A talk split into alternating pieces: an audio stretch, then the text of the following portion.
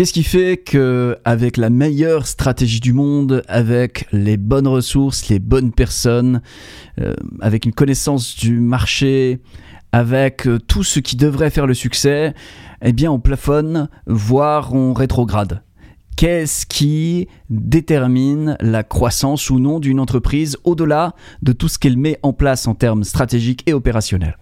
Eh bien, c'est ce que nous allons voir dans ce podcast. J'aimerais vous parler d'une notion qui n'est pas du tout ésotérique et pourtant, hein, si on se réfère à je dirais à l'étymologie du mot, c'est-à-dire vers l'intérieur, oui, est un podcast absolument ésotérique. Mais vous le savez, vous le savez si vous me suivez, si vous suivez ce podcast.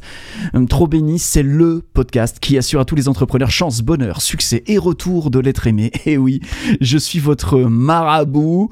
Non, beaucoup plus sérieusement, ici, on va parler de stratégie business, de marketing digital, d'excellence personnelle et opérationnelle, et aujourd'hui plus précisément d'excellence personnel, puisqu'il s'agit de cette capacité qu'ont les grands dirigeants, cette capacité qu'ont les grands entrepreneurs à pratiquer l'art du choix.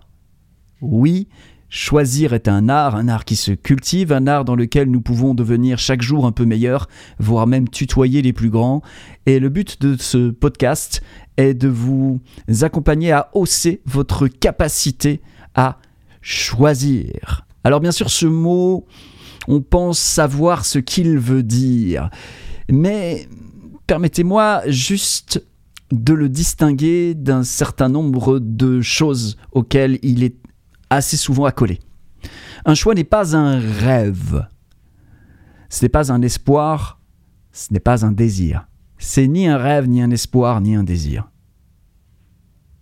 Qu'est-ce qu'il a de différent par rapport à un rêve, un espoir ou un désir? C'est qu'un rêve, un espoir et un désir, c'est négociable. C'est bien souvent négociable.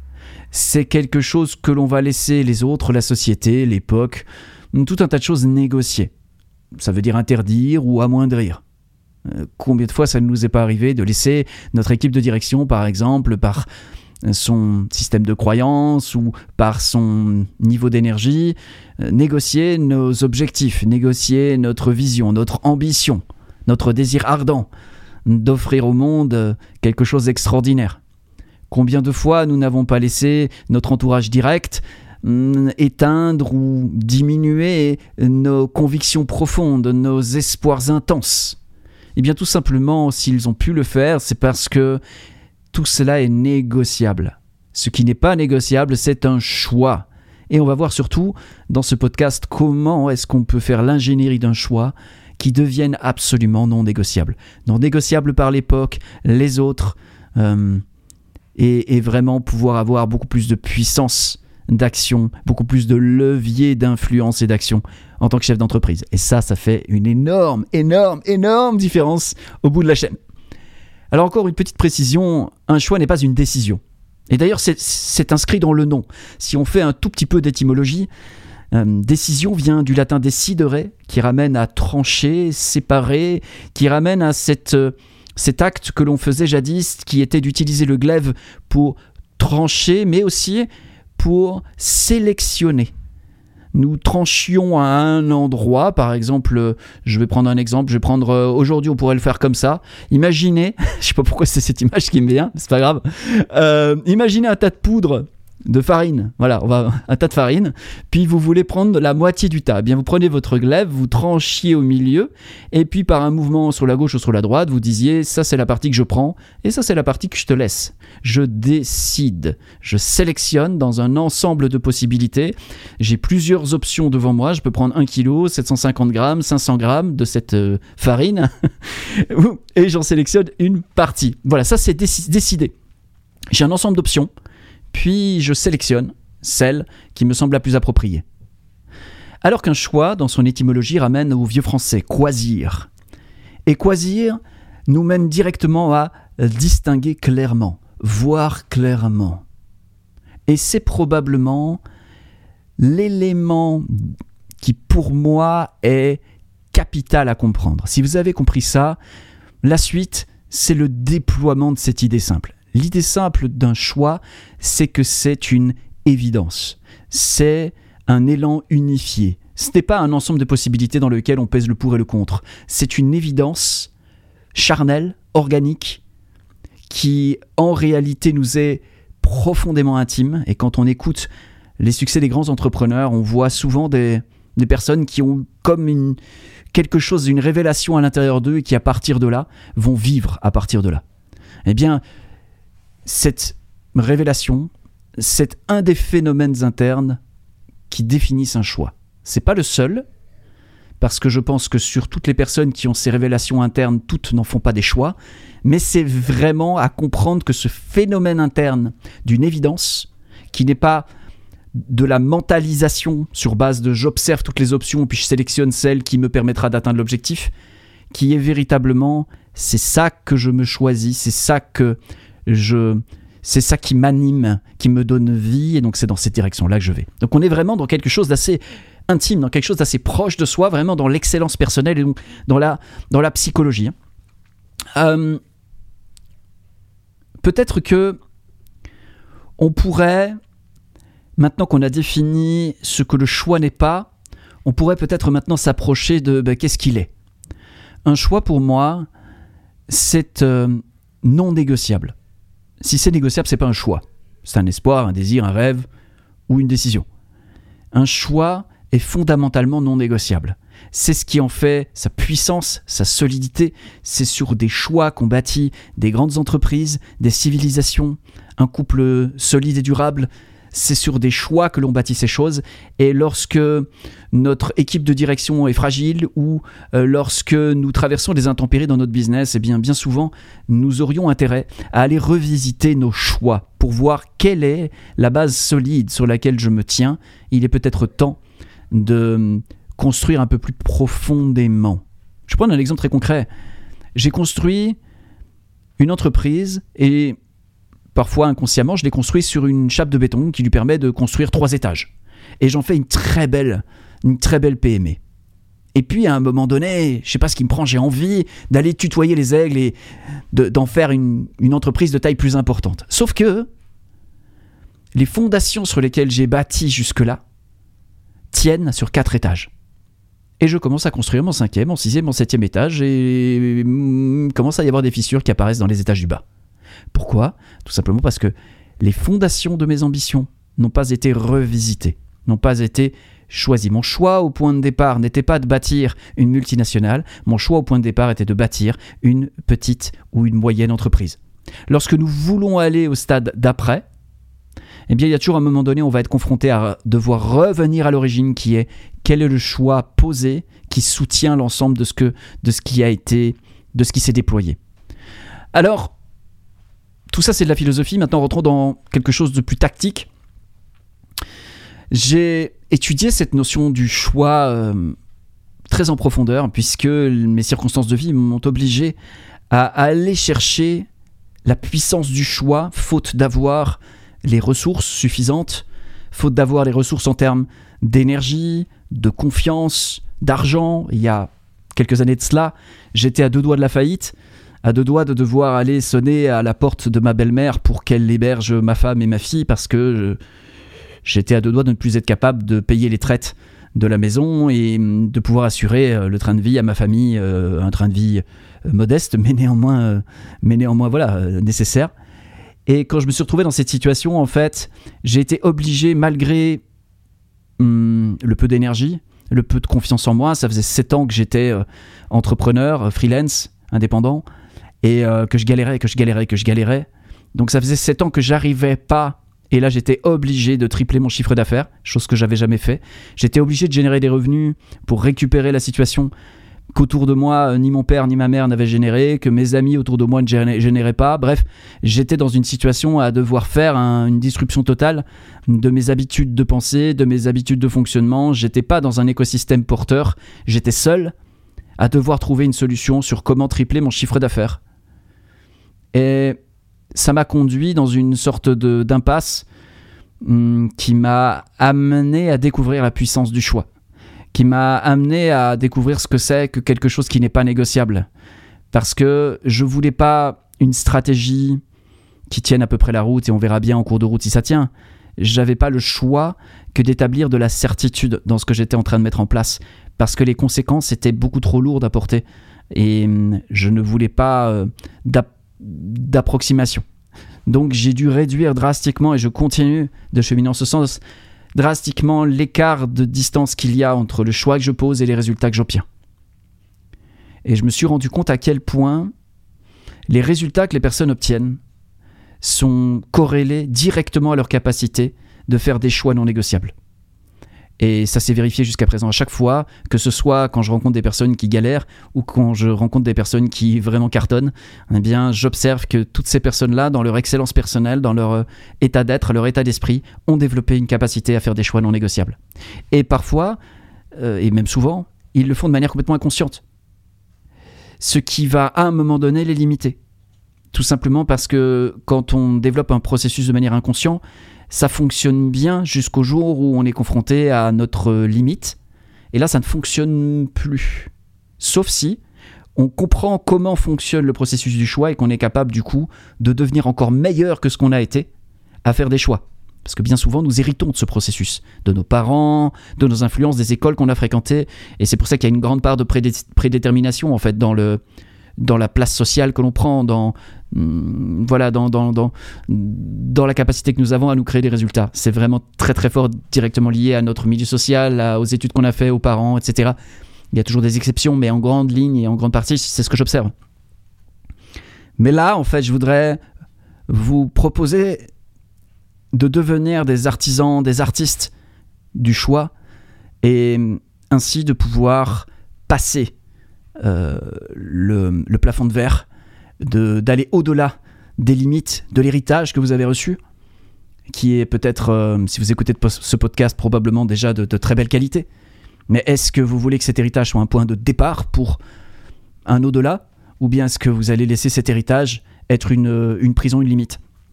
Alors pour ne pas faire de cet héritage une limite et vraiment pouvoir s'appuyer pleinement dessus pour aller faire ce que les générations précédentes euh, n'ont pas fait, ce que euh, peut-être nos maîtres et nos enseignants n'ont pas fait. Euh, l'élève doit dépasser le maître, et eh bien, si vous voulez dépasser tout cela, le protocole Call va véritablement vous intéresser. Le protocole Call, c'est la formalisation de mon étude approfondie, pratique, personnelle, avec mes clients, et aussi de mon étude philosophique, euh, que qu'elle soit sur la psychologie, sur le mysticisme, sur euh, tout un tas de, ressources qui me permettent de, comprendre avec de plus en plus de finesse le fonctionnement humain et le fonctionnement de, humain dans, tous ses aspects. Le protocole Call, c'est la formalisation de l'ingénierie du choix. Et c'est un acronyme, Call, C-A-2-L, pour quatre verbes que je vais euh, détailler. Le premier verbe, c'est choisir. Le deuxième, c'est accueillir. Le troisième, c'est libérer. Le quatrième, c'est lier. Choisir, accueillir, libérer, lier. Alors, c'est quoi ces quatre verbes? Eh bien, ces quatre verbes sont quatre étapes qui devront être cochées, accomplies, pour que, à la fin de ce process-là, ce que vous avez posé au point de départ soit accompli à un endroit et donc créer énormément de fluidité dans son déploiement et son apparition que ce soit vos objectifs, que ce soit les choses que vous voulez vraiment faire apparaître dans votre vie, quelles que soient les raisons pour lesquelles vous voulez les faire apparaître. Mais quand vous vous servez de ce processus-là, euh, vous maximisez vos chances que les choses apparaissent, vous, vous accélérez l'apparition de cette chose et vous augmentez la fluidité avec laquelle elle va apparaître. Rien que ça. Quatre verbes. Donc premier, choisir. Alors cette étape-là me demande d'aller un petit peu plus dans le détail. J'enseignais ce protocole euh, j'ai enseigné ce protocole pendant des années et au fil du temps, j'ai vu qu'il y avait des subtilités dans ce choisir que certains ne percevaient pas. Donc permettez-moi d'entrer dans le détail de ce verbe choisir. Le premier phénomène intérieur qui doit se produire, on en a un petit peu parlé tout à l'heure, c'est l'évidence. L'apparition d'une évidence. Quelque chose qui, ok, c'est ça. C'est, c'est ça. Quasir. Voir distinctement. C'est ça. C'est pas bon, voilà quelles sont mes options, il y a du pour, il y a du contre, bon, euh, je vais prendre celle-là. C'est, il est évident que c'est par là qu'on va. Il est évident euh, que cette année, on double notre chiffre d'affaires. Il est évident que nous ouvrons euh, à cette nouvelle cible, que nous lançons ce nouveau produit, qu'il est temps de réformer ceci, qu'il est temps de changer cela, il est temps d'inventer ceci. C'est évident. S'il n'y a pas d'évidence, ce n'est pas un choix. S'il n'y a pas d'évidence, ce n'est pas un choix. Je le répète une troisième fois, s'il n'y a pas d'évidence, si ce n'est pas un mouvement unifié à l'intérieur de nous-mêmes, qui est évident, ce n'est pas un choix. Il n'est pas de choix possible que depuis une évidence. Tout le reste, ce sont des décisions, des contraintes, des soumissions plus ou moins librement consenties. Un choix, c'est un choix. Ça part d'une évidence. Ça, c'est solide. Ça, c'est vivant. Ça, c'est vous. Tout le reste ne vous mènera qu'à de l'aliénation, aliénation du latin qui veut dire devenir autre, et enfin qui vient de alia, autre. Et donc c'est aliénation, c'est le fait de devenir autre. Euh, c'est l'influence que l'on va laisser, la, perméabilité que l'on va laisser aux autres, au, au, milieu, à la société, à la socioculture, à l'époque que nous traversons, de nous transformer. Alors si c'est à titre consultatif, c'est très intéressant. Mais si c'est à titre euh, où ça peut nous changer et transformer notre évidence en une contrainte plus ou moins librement consentie, on n'est pas du tout dans la solidité, la force et la puissance d'un choix. Et c'est cette puissance-là que j'ai envie de vous transmettre dans ce podcast.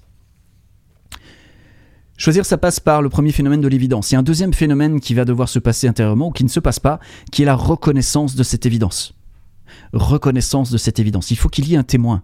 Il faut quelqu'un qui dit Wow, j'ai eu une prise de conscience. Wow, je m'aperçois. Je, je, je, je, prends conscience que j'ai pris conscience.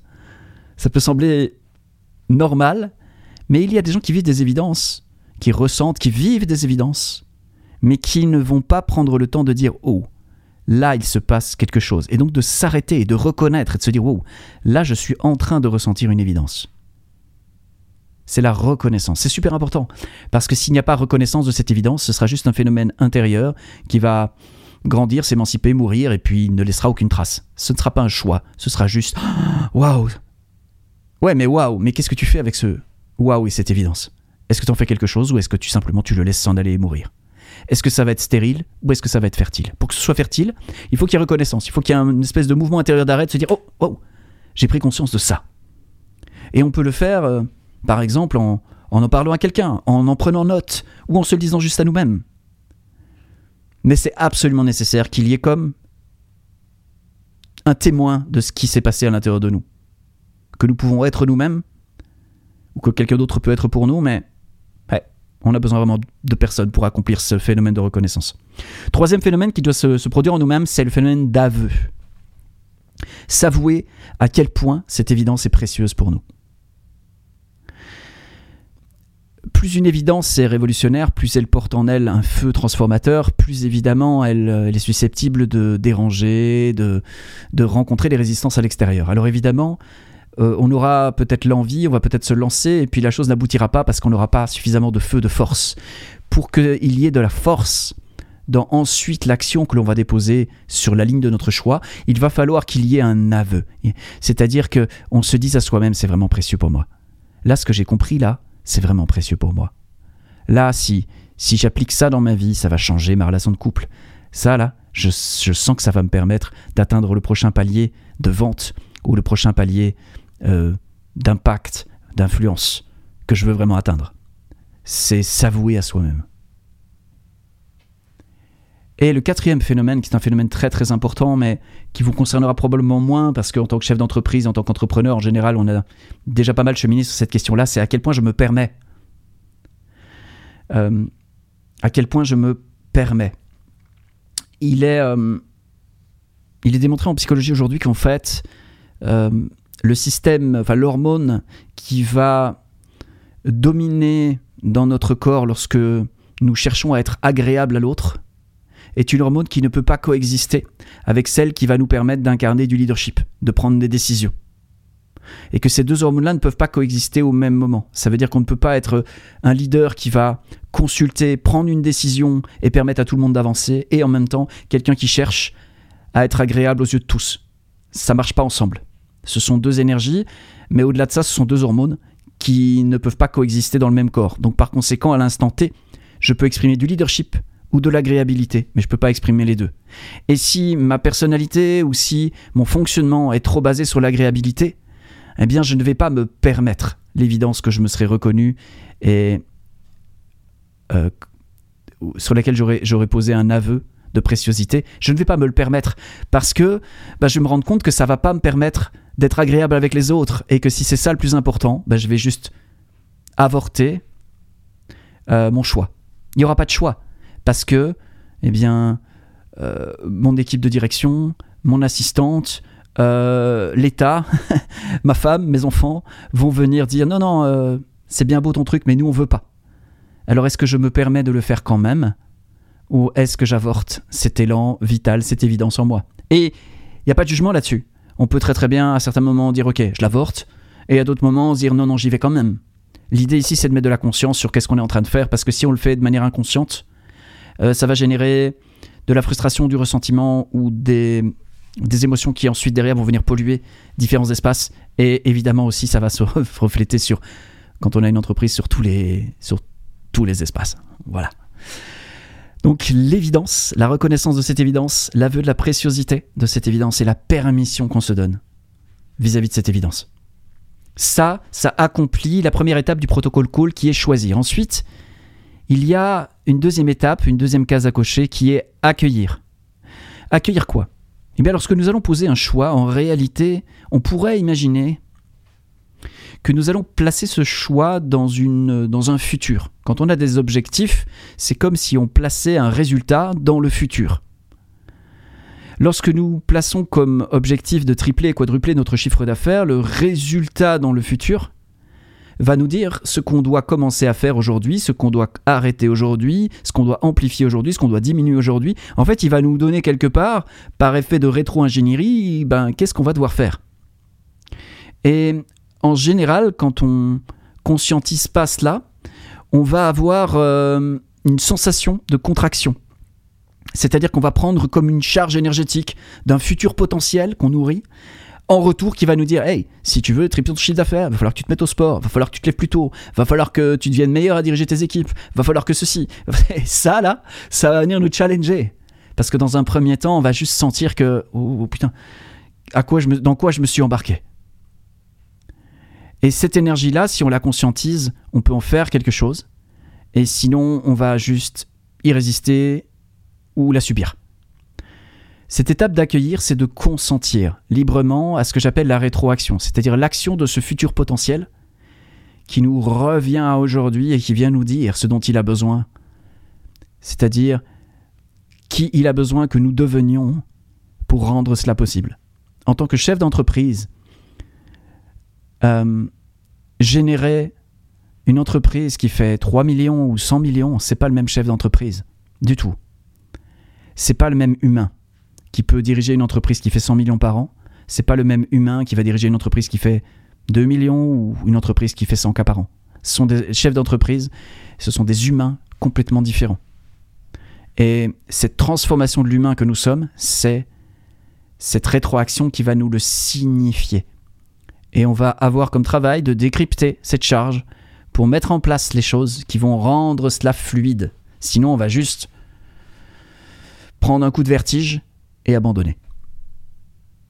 Et souvent, je vois ça des entrepreneurs que j'accompagne qui, euh, ont des grandes ambitions. Et puis, quand vient le moment de poser les choses, et ils ont accompli la première étape du protocole call, derrière, il y a comme une masse d'énergie qui leur revient. Puis, s'ils sont pas conscients de cette étape de l'accueil, de consentir, eh bien, ils vont euh, résister. Et en résistant, ils vont se fatiguer, puis on finir par abandonner. Consentir, c'est dire c'est bien le choix que j'ai fait, je consens à ce que ce choix me change. Beaucoup d'êtres humains essayent de faire des bons choix, parce que c'est ce qu'on nous apprend à l'école. On essaie de faire des bons choix.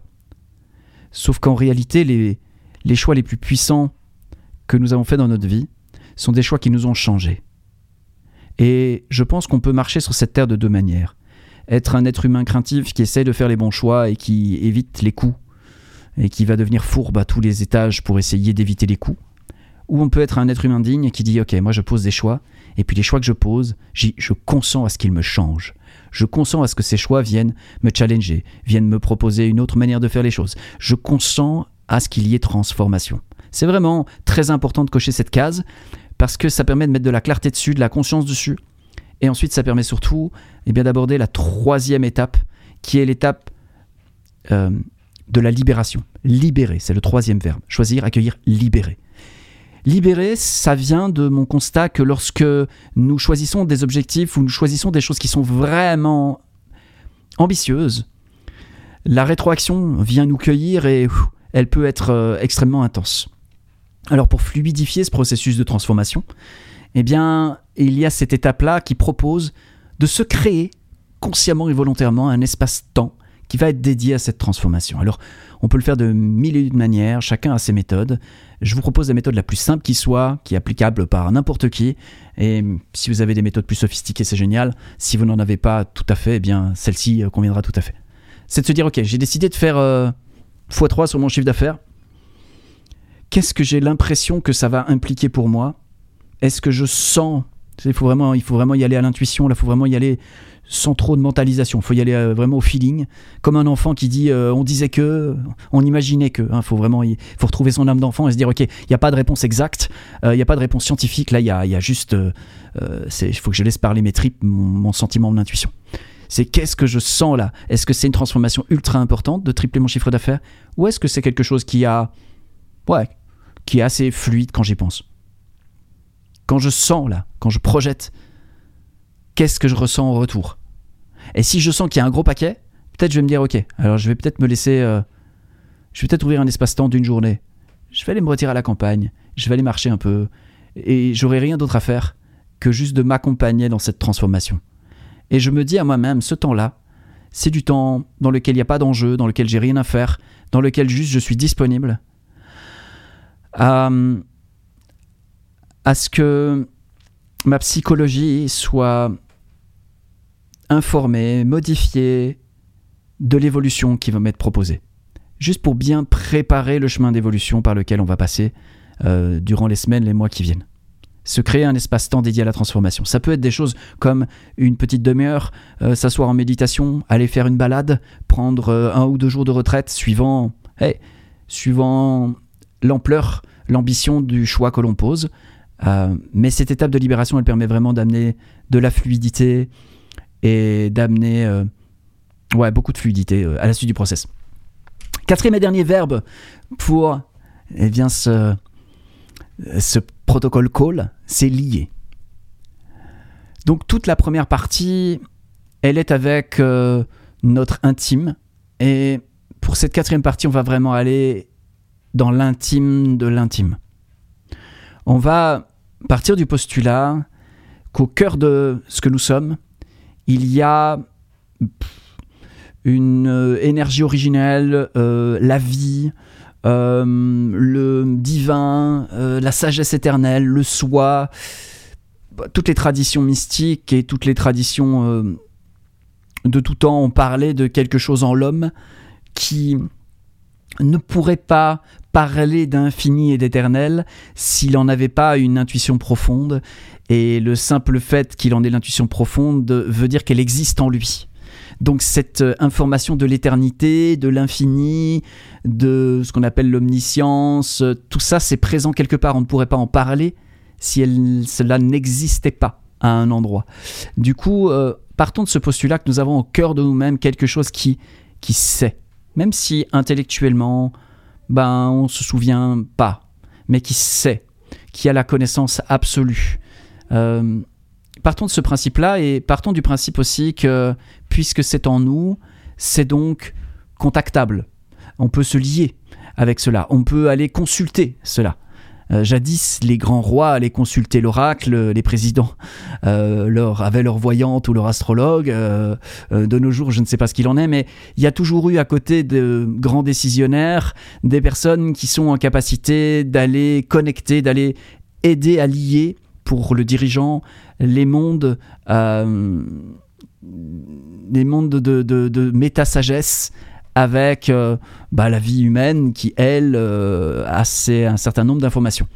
Donc l'idée ici, c'est pas d'aller euh, connecter avec un dieu extérieur ou avec des croyances ou tout ça, ça n'a pas d'importance. C'est juste c'est de partir que à l'intérieur de nous, il y a quelque chose que l'on peut, avec lequel on peut aller s'asseoir et on peut avoir un dialogue avec sa sagesse, avec quelque chose à l'intérieur de soi, aller s'asseoir avec et présenter son choix et voir comment, dans cette part de nous qui a l'omniscience, qui a une sagesse éternelle, comment elle résonne avec notre choix. Qu'est-ce qu'elle nous dit? Quelles sont ses préconisations? Quels sont ses conseils peut-être? Quel est le ressenti qu'on a? Peut-être on va juste avoir un ressenti de c'est super fluide, c'est super joyeux. j'ai le sentiment que la vie est avec moi, j'ai l'impression que Dieu est avec moi, ou que, ou que les forces, euh, toutes les forces du monde, de l'univers, conspirent à la réalisation de ce projet, comme le, disait euh, Paolo Coelho dans son, son livre euh, bien connu, L'alchimiste. L'idée ici, c'est vraiment de comprendre que on peut dialoguer avec cette part de sagesse en nous jusqu'à ce que on sente qu'il y a un accord profond entre la part sage en nous et puis la part de nous qui fait le choix et qui a besoin de faire des choix. Et quand les deux sont vraiment en accord profond, il se passe un phénomène interne comme une espèce de dissolution. C'est comme si le choix était accompli. Nous avons fait notre part, aide-toi, et le ciel en nous a fait sa part, et le ciel t'aidera. Et donc ce qui a été scellé sur terre et au ciel ne manquera pas de se produire, de se matérialiser, de se manifester, tout du moins par ce processus-là, vous venez d'augmenter drastiquement vos chances de pouvoir accueillir, de, pouvoir vraiment concrétiser les choses au niveau où vous voulez les concrétiser, au plus haut niveau de fluidité possible et dans le meilleur laps de temps possible. Ça là, une fois que c'est accompli, c'est fait. Vous pouvez, pouvez retourner, travailler, pouvez descendre de la montagne, dire au revoir à l'oracle et retourner travailler dans la plaine avec vos collaborateurs, avec vos clients, avec votre marché. C'est fait, c'est posé. Est-ce qu'on peut se servir de ce protocole call pour poser des choix, ses objectifs à l'année, des changements de cap? Hey Chacun verra pour lui-même. Mais je pense que c'est pas une mauvaise idée. En tout cas, mon intention dans ce podcast, c'était de vous partager là où j'en suis aujourd'hui, une présentation, je dirais, un peu sommaire hein, de là où j'en suis aujourd'hui, de cette ingénierie du choix.